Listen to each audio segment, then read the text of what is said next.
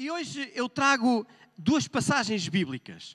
Um encargo que o Senhor tem colocado no meu coração, eu tenho partilhado uh, por vários lugares esta palavra, não é uma repetição de uma pregação, é uma, é uma revelação que o Espírito Santo tem trazido, um carimbo que o Espírito Santo tem trazido ao meu coração e que tem confirmado passos, ações que a Igreja tem dado, muito em especial aqui nesta nação, porque o Espírito Santo, ele tem planos e projetos que ainda não estão concluídos, mas que eles são executados unicamente com a disponibilidade daqueles que são seus. O Espírito Santo é Deus, certo? O Espírito Santo é Deus, ele é todo poderoso. Ele é onipotente, ele é onipresente através da sua igreja à face da terra. Ele é, é omnisciente, ele é Deus em todos os seus atributos e capacitações. Mas ele eh, deu uma clara uh, dependência de ação à sua igreja para se mover à face da terra. E na nação portuguesa, eu sei que estamos a começar a viver dias de elevação do nome do Senhor Jesus e de manifestação do seu poder, da sua presença nos locais que nós frequentamos.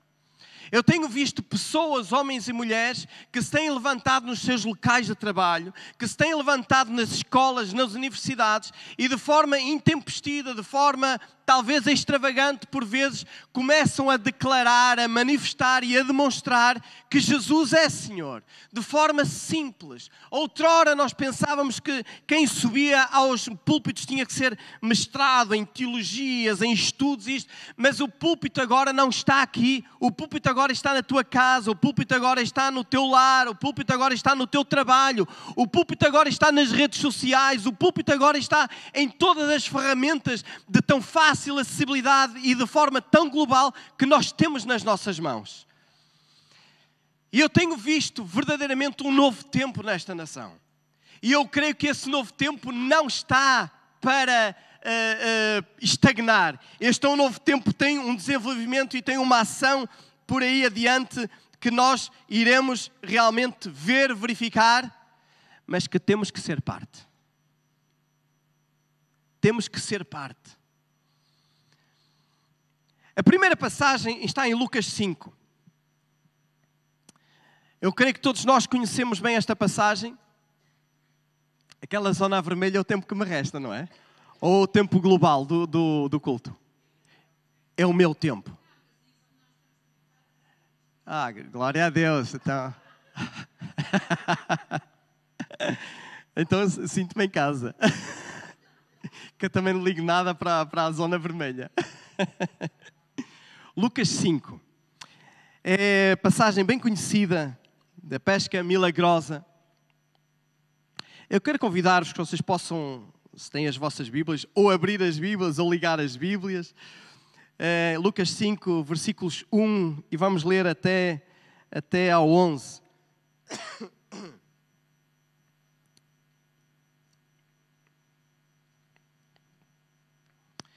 E diz assim. E aconteceu que, apertando a multidão para ouvir a palavra de Deus, estava ele, Jesus, estamos a falar de Jesus, junto ao lago de Genezaré, e viu estar dois barcos junto à praia do lago, e os pescadores, havendo descido deles, estavam lavando as redes. E entrando num dos barcos, que era o de Simão, pediu-lhe que o afastasse um pouco da terra, e assentando-se, ensinava do barco a multidão. E quando acabou de falar, disse a Simão: Faze-te ao mar faze-te ao mar alto e lançai as vossas redes para pescar. E respondendo Simão, disse-lhe: Mestre, primeira pausa. Eu não sei grego, ok? Não sou estudioso de grego, mas o Novo Testamento, na sua uh, escrita original, está em grego. E algumas palavras são palavras-chave no original grego para nós entendermos a envolvência, porque a, palavra, a língua grega antiga é uma, é uma língua que, às vezes, palavras e as terminologias das suas palavras dão um âmbito, um espectro muito mais alargado de entendimento do que simplesmente o nosso português, que já é uma, uma língua bastante rica. Eu quero que agora façamos uma pausa aqui, no versículo 5. E respondendo Simão, disse-lhe: Mestre. Esta palavra mestre, no grego, no original grego, é epistata. E é uma palavra que significa mestre, sim, mas mestre de uma determinada área. Ou seja, é um mestre, é um conhecedor, é alguém, é adjetivar alguém de conhecedor de uma determinada área limitada. Por exemplo, Simão Pedro era epistata, por assim dizer, de quê? Do mar, da pesca, de embarcações. Jesus era conhecido como o filho de José, o carpinteiro. Eu creio que de alguma maneira aqui Simão Pedro está a referir-se a Jesus pela etimologia da palavra epistata, como conhecedor mestre de carpintaria. Então nós vemos aqui que Simão Pedro está a, a apresentar-se perante Jesus, quando Jesus começa a falar e a ensinar a multidão, e uh, uh, Simão responde ao convite de Jesus quando ele diz para irem novamente para o mar, pescar novamente, e ele responde: Mestre, senhor da carpintaria. E continua: Havendo trabalhado toda a noite, não apanhamos nada, mas porque mandas, lançarei a rede. Então eu quero que deixes que o Espírito Santo agora fale ao teu coração e entendas que Simão Pedro está a limitar a ação de Jesus. Está a dizer: Jesus, tu de pesca não percebes nada eu percebo de pesca, tu talvez percebas de construir camas, mesinhas de cabeceira e cadeiras, porque tu és o conhecedor da carpintaria. Mas de pesca e de barco percebo eu. Por isso eu te digo: pescamos a noite toda, ou tentamos pescar a noite toda e não apanhamos nada. Mestre é pistata. E continua, versículo 6. E fazendo assim, colheram uma grande quantidade de peixes e rompia-se-lhes a rede. Repare que, mesmo apesar desta pertença incredulidade de Simão Pedro, Simão concede ao desafio de Jesus de ir novamente para as águas. E então acontece algo tremendo.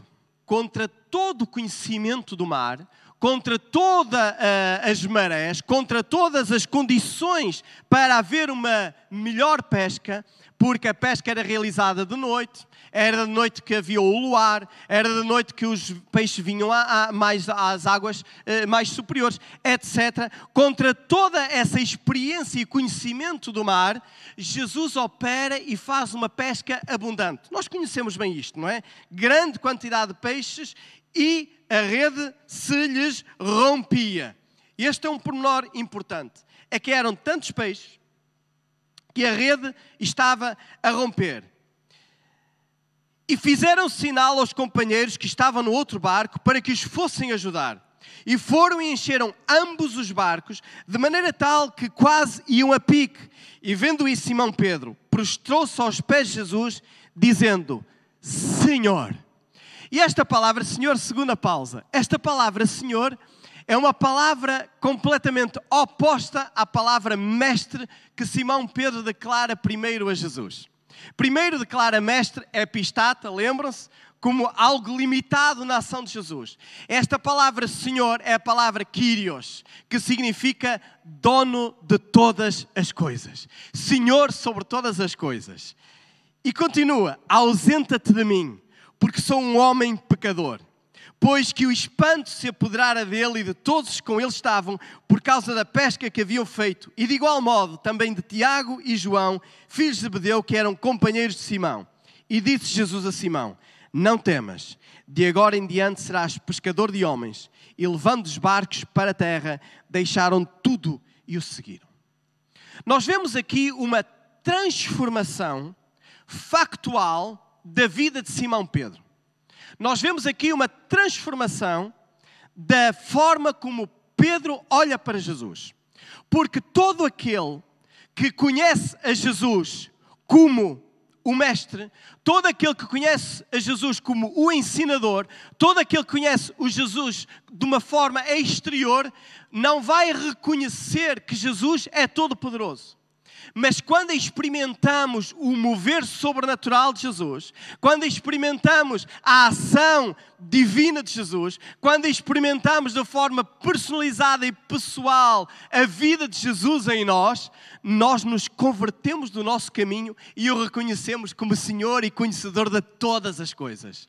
Jesus não era mais somente para Pedro o conhecedor da carpintaria. Jesus era agora o conhecedor de todas as coisas. Ele era o Senhor, ele era o Quírios, ele era o dono de todas as coisas. Era o Senhor que mandava os peixes irem para as redes. Ele era o Senhor que operava maravilhas. Ele era o Senhor que tinha curado a sogra de Simão Pedro alguns dias antes. Ele era o Senhor que estava a operar milagres no, no início do seu ministério. E era o Senhor que estava a constituir uma equipa poderosa, é experimentada pessoalmente com Ele para transformar este mundo. Por isso, a seguir, diz-nos a palavra de Deus que, lançando fora as redes, seguiram a Jesus. Pedro, Tiago e. Eh, eh, como é que é? Eh, e João.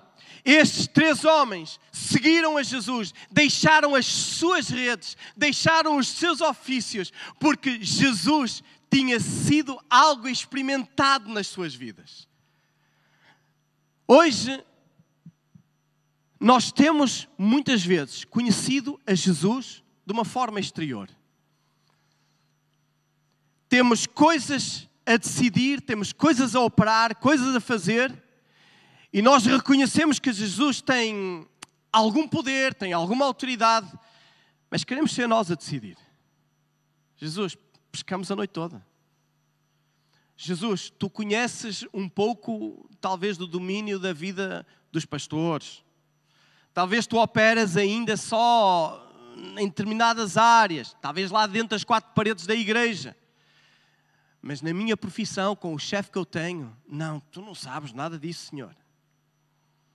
Ah, com os, as preocupações que me têm assaltado com as dificuldades financeiras que eu tenho tido, talvez com o desemprego, talvez com isto, com aquilo, com os desafios, com as exigências. Jesus.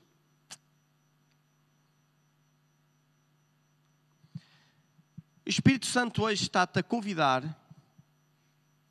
igreja, o Espírito Santo hoje está-te a convidar para um tempo de intimidade com Ele.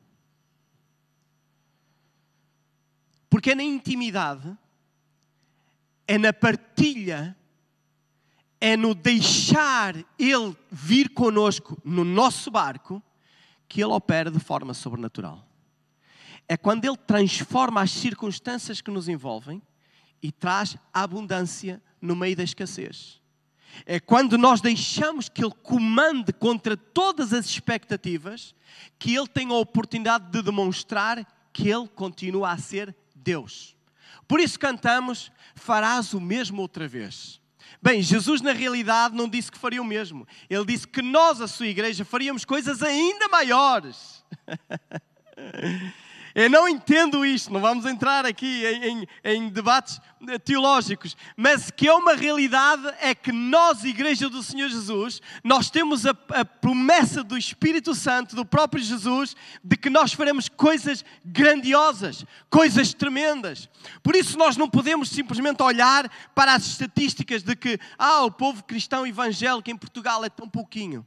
Ai, nós somos tão fraquinhos. Ai, nós temos tantas debilidades. Temos debilidades, somos fraquinhos e somos pobrezinhos. Ok, é bom reconhecer isso. Pedro reconheceu isso quando chegou da pesca. Não pescamos nada, não conseguimos, não fomos capazes. Mas é hora de deixar que Deus atue. É hora de deixar que o Espírito Santo faça a sua obra.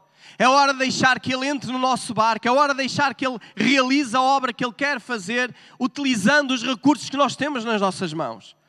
Jesus poderia simplesmente ter soprado sobre o mar e os peixes teriam vindo à, à, à areia. Não podia.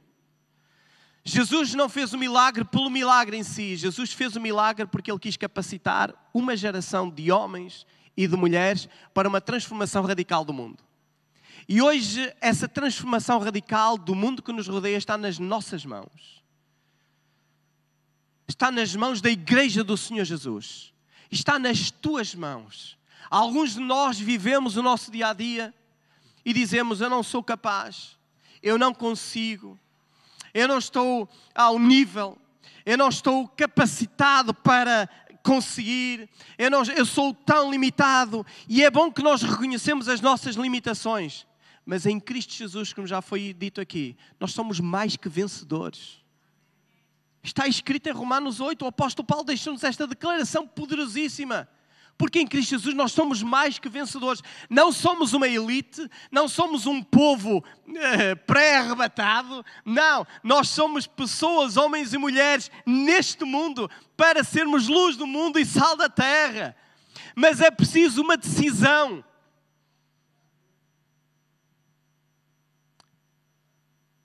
É preciso uma decisão, é preciso uma ação, é preciso entregar o barco nas mãos do Senhor Jesus. Simão Pedro poderia ter dito: Senhor, não pescamos, não apanhamos nada, é pistata, vai lá trabalhar com o teu pai na carpintaria, deixa-nos pescar em paz. Nós conhecemos disto. Mas ele deu uma oportunidade a Jesus. E essa oportunidade foi aquilo que levou a Jesus levar a Simão Pedro consigo. E ser um homem que, quando foi cheio do Espírito Santo, milhares de pessoas se entregaram ao Senhor Jesus. E ao longo da sua vida. E hoje estamos nós aqui, por causa de Pedro, Tiago, João, Paulo e tantos outros, Timóteo e tantos outros, que tiveram essa mesma experiência. O apóstolo Paulo teve uma experiência pessoal com Jesus, a caminho de Damasco. Jesus se lhe apareceu no caminho todo aquele que tem uma experiência pessoal com Jesus é transformado e é transformador. Farás o mesmo outra vez. Cantamos. Nós não podemos cantar somente da boca para fora. Nós não podemos simplesmente dizer palavras por dizer.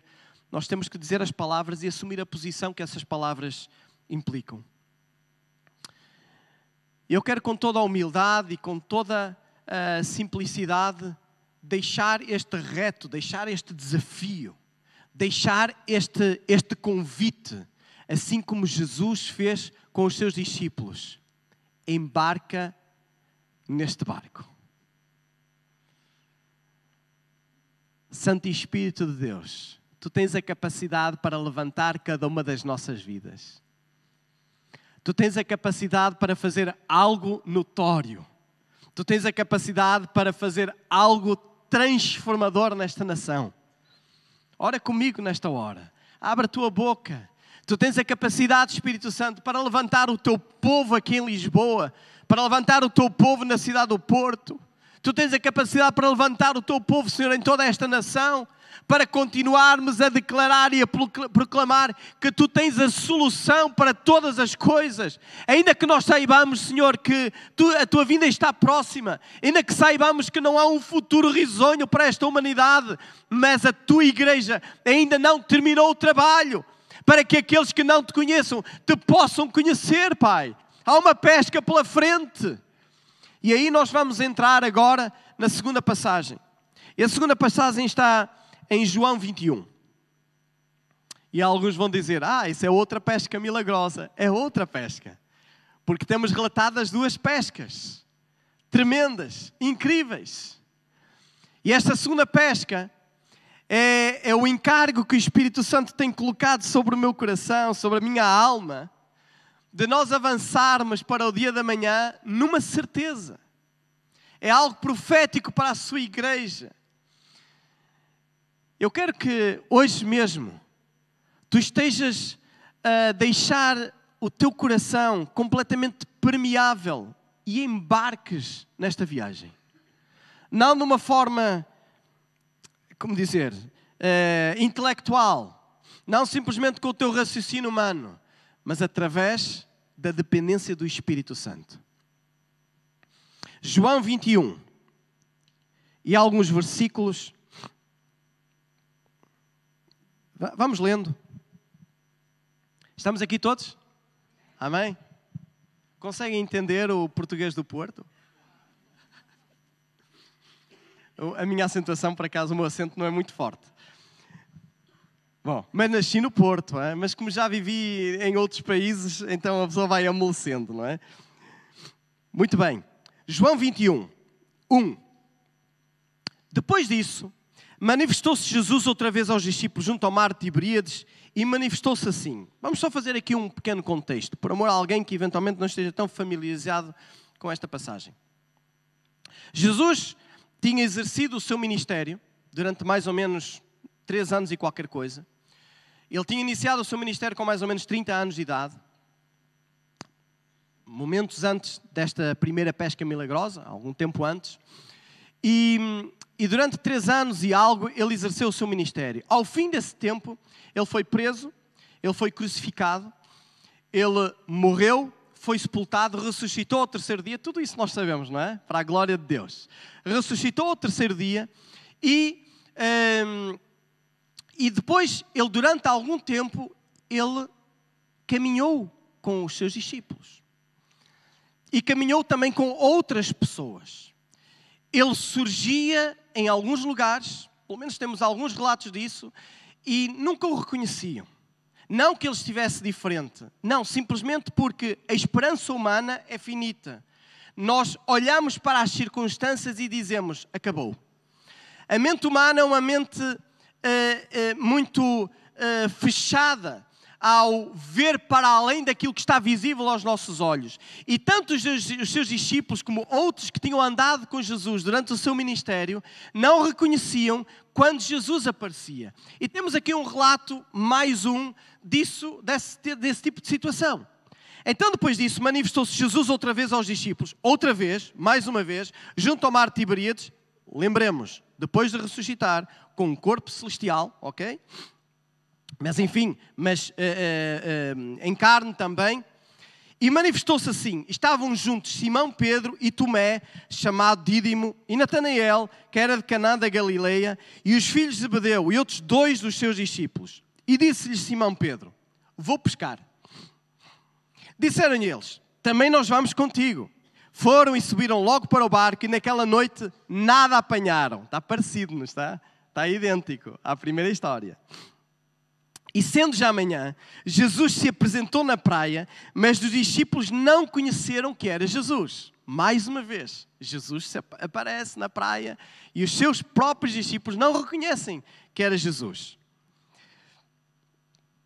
Disse-lhes, pois, versículo 5: Jesus, disse-lhes, pois, Jesus, dois pontos: Filhos, tendes alguma coisa de comer? Responderam-lhe: Não. E ele lhes disse: Lançai a rede à direita do barco e achareis. Lançaram-na, pois, e já não a podiam tirar pela multidão dos peixes. Então aquele discípulo a quem Jesus amava disse a Pedro: É o Senhor. Esta palavra Senhor, que Pedro aqui diz, é Kyrios. É a mesma palavra da conversão de Pedro. Ok? E quando Simão Pedro ouviu que era o Senhor, cingiu-se com a túnica, porque estava nu, vai-se lá saber porquê, e lançou-se ao mar. E os outros discípulos foram com o barco, porque não estavam distantes da terra, senão quase 200 côvados, levando a rede cheia de peixe. Logo saltaram em terra, viram ali brasas e um peixe posto em cima e pão. E disse-lhe Jesus: Trazei dos peixes que agora apanhastes. Simão Pedro subiu e puxou a rede para a terra, cheia de 153 grandes peixes, e sendo tantos, não se rompeu a rede não se rompeu a rede. Na primeira pesca, a rede se rompeu. Na segunda pesca, a rede não se rompeu. 12. Disse-lhe Jesus: Vinde, jantai. E nenhum dos discípulos ousava perguntar-lhe: Quem és tu? Porque sabiam que era o Senhor. Chegou, pois, Jesus e tomou o pão e o deu-lhe, e semelhantemente o peixe. E já era a terceira vez que Jesus se manifestava aos seus discípulos depois de ter ressuscitado dos mortos.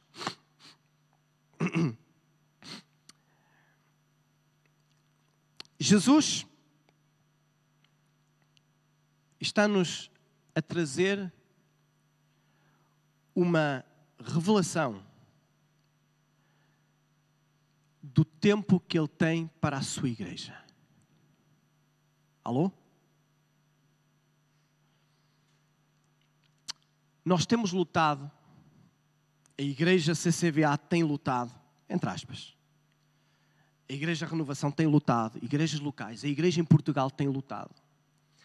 Nós temos buscado pescar, nós temos buscado alcançar, nós temos buscado eh, eh, eh, testemunhar, nós temos buscado pregar, nós temos buscado fazer ações de ação social, nós temos buscado ser igreja, sim.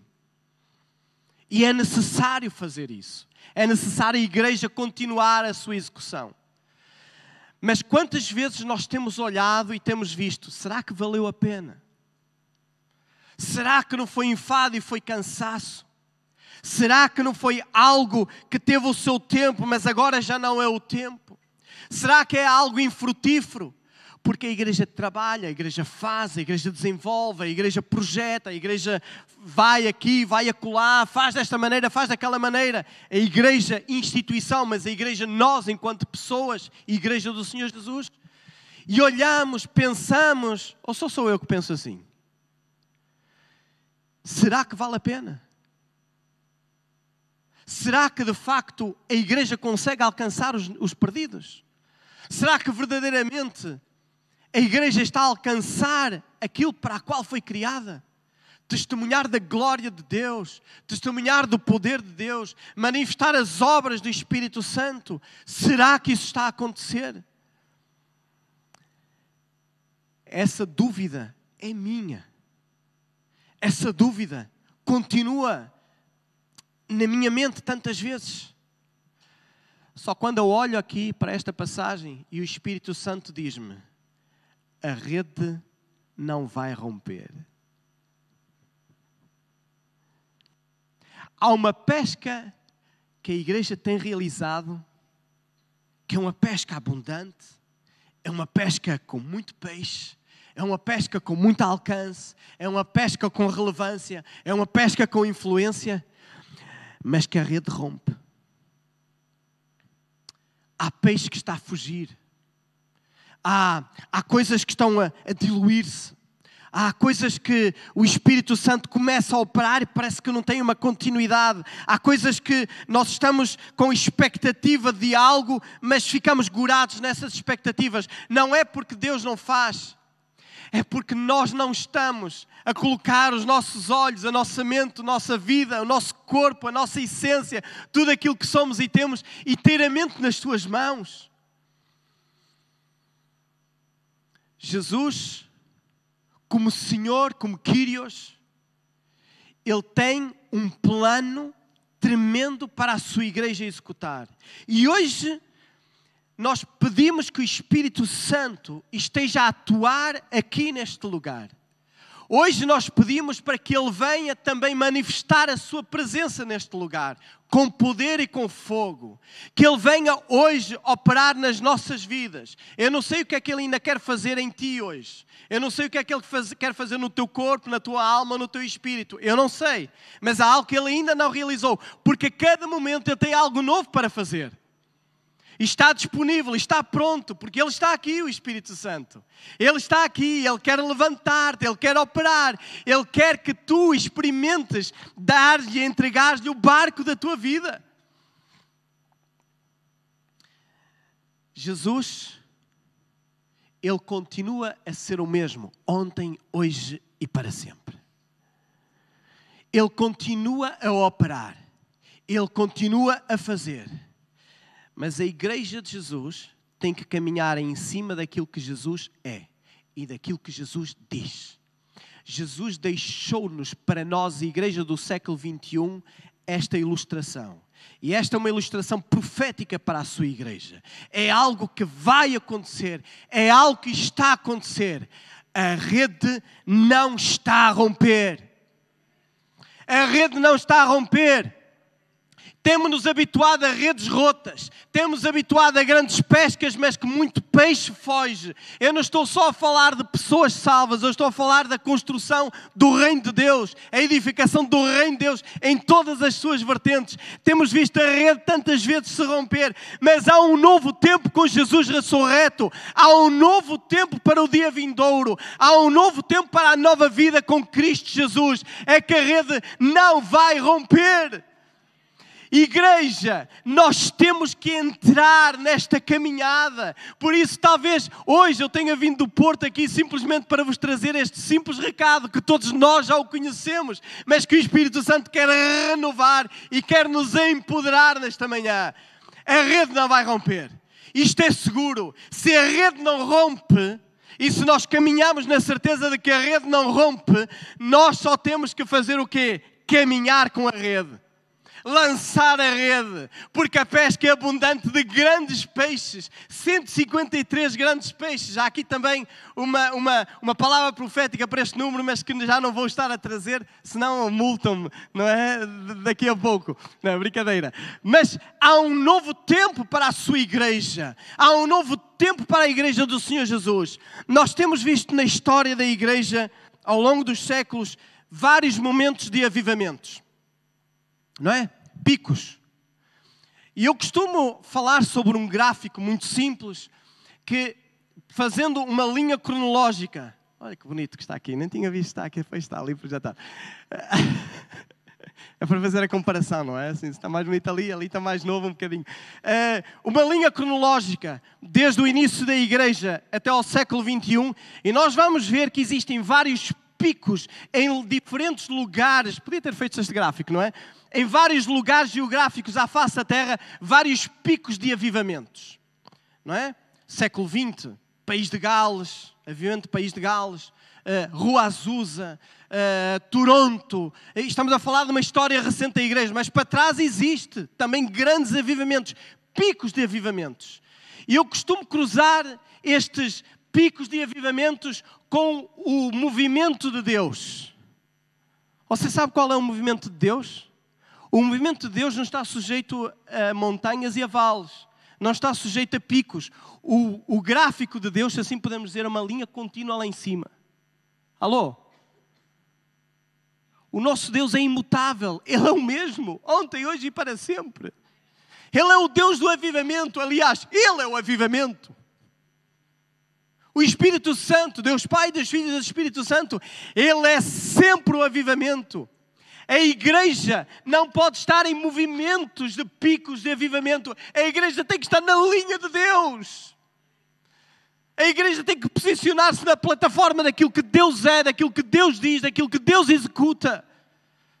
E às vezes nós estamos à espera das circunstâncias. Estamos à espera de um mover no tempo de louvor. Estamos à espera de uma palavra especial. Estamos à espera do pregador A, B ou C. Mas Deus não precisa de nada disso. Ele é o avivamento.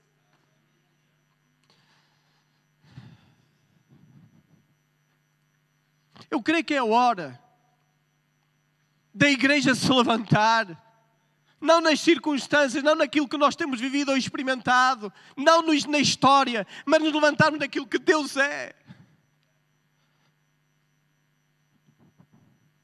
E eu clamo e choro pela igreja em Portugal, porque a igreja em Portugal tem uma ferramenta poderosa, essa ferramenta chama-se Espírito Santo.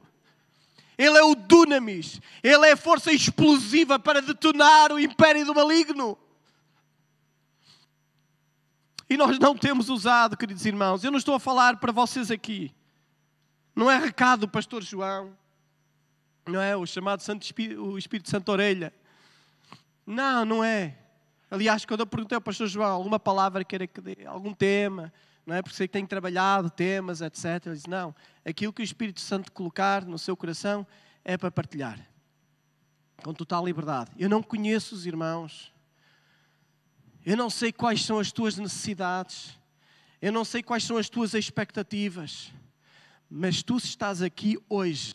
Tu és a igreja de Jesus.